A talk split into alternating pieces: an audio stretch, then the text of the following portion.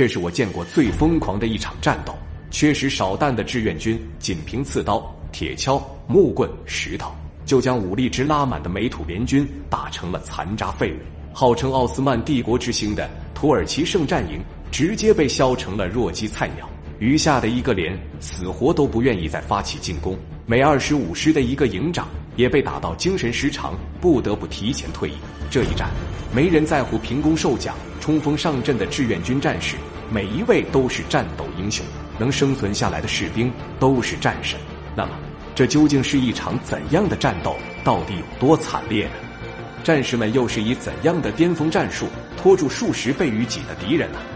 今天就让我们一起跟随四四四团去坚守修理山石昼夜，将美军打到刻骨铭心，悲哀的称之为血淋吧。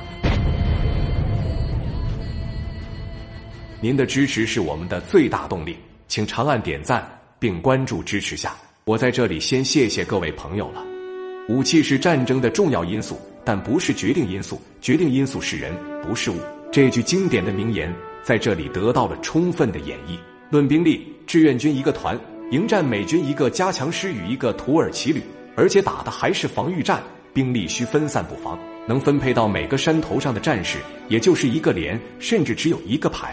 所以每一场战斗都会受到十倍以上的兵力围攻，在炮火方面更是微不足道。整个修理山战役，四四四团只有四门八十二毫米的小山炮，而炮营的营长杨协忠只拿出了两门，原因是炮弹实在是少得可怜，一共才二百六十二枚，连美军的零头都算不上，甚至每打一发炮弹都要向上级申请。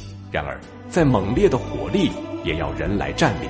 志愿军就是先避开其火力，让其占领山头，再利用他们多国参战、协调不便的缺点，来一招浑水摸鱼。很明显，前面的几队人马都是志愿军。接应的巨连为什么联系不上山顶的一连？因为一连此时已跟志愿军交上了火，拼起了白刃战。这支从天而降的神兵突然出现，瞬间就将他们打了个措手不及。还没弄清状况的美军，只能丢掉物资，玩命般的逃下山坡。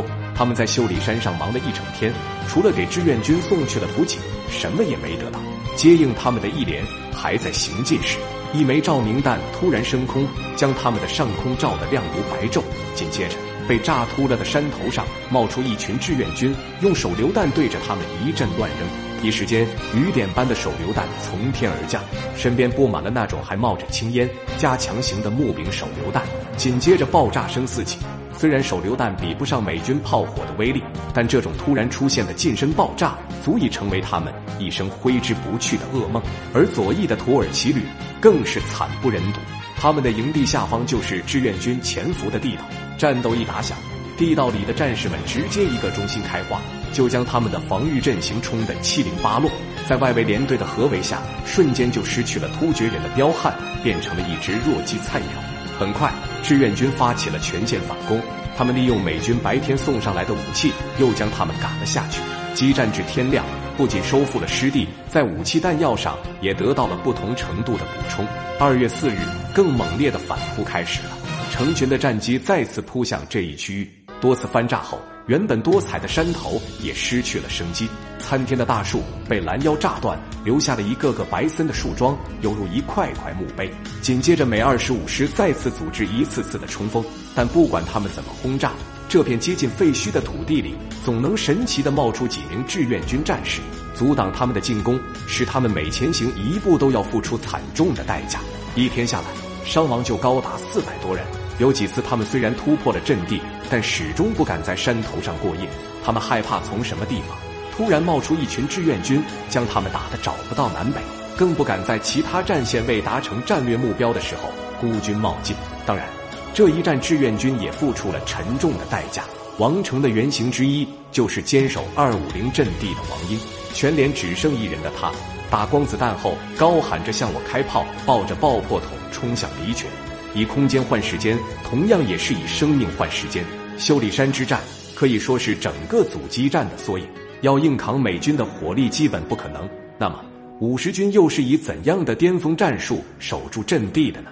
请看下集《白云山之战一》，什么叫防守之王？